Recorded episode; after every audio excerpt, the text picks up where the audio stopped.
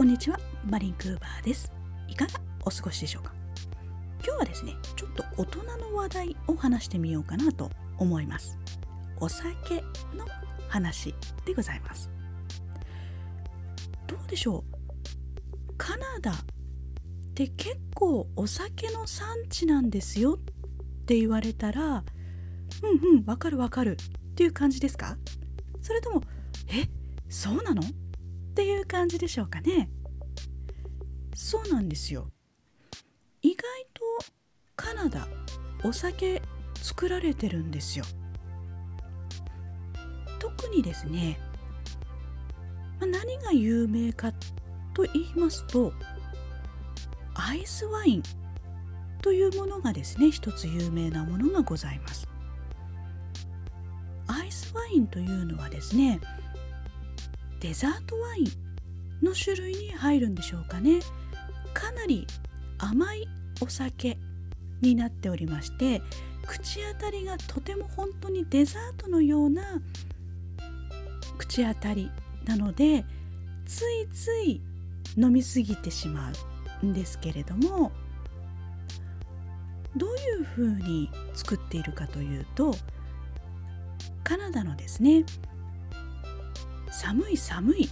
気候を生かしましてブドウをですねワイン向けのブドウを時期が来た時に収穫をしないでそのまま残すんですね。そうするとだんだんだんだん気候温度が気温がですね下がってまいりましてこのブドウが凍り始めるんですね。でその寒い寒い中でそのブドウが凍ったって言ったところで甘さがギュッと凝縮されてそれをワインに利用するといったところでその甘いアイスワインというのが出来上がってくるんですけれどもこれね結構カナダのお土産としてアイスワイン重宝されるんですよ。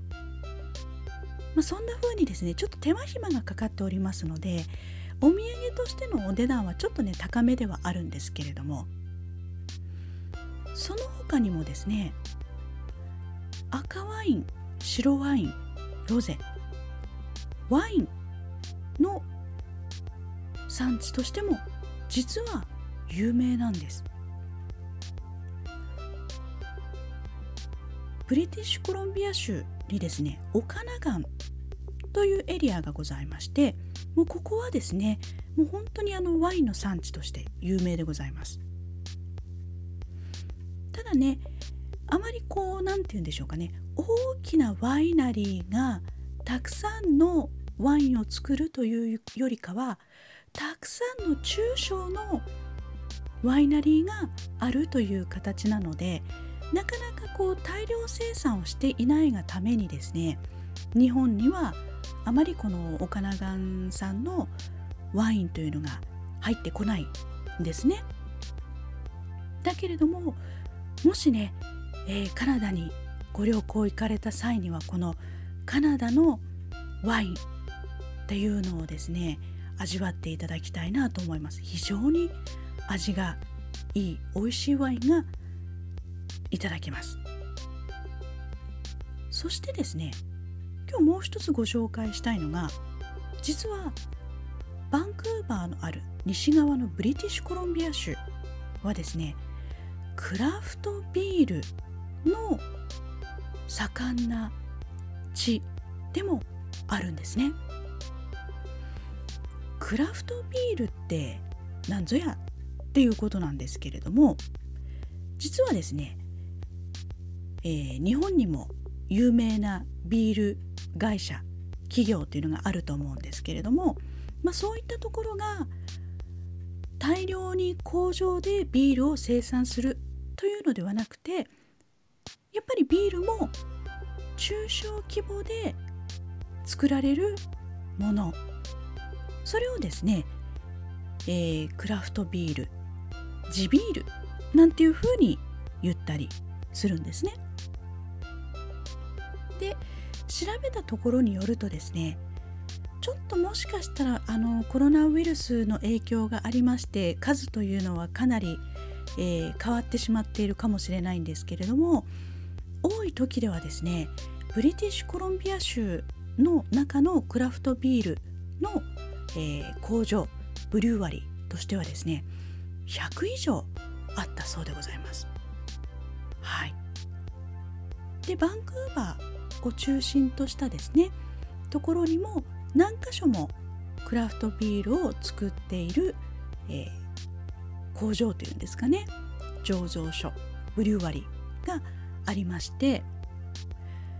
もしねバンクーバーにお越しになった時にそれだけのねクラフトビールの、えー、会社っていうのがありますので自分の好みのビールの味ってどんなのかなっていうのをね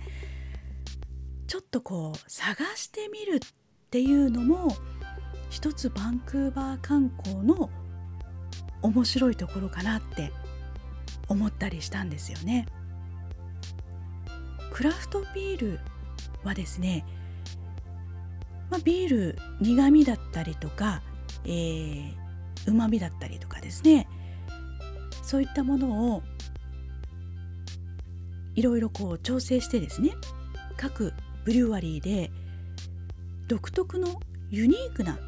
ビールを作っておりますのでもう本当にねそれぞれの個性があるというか、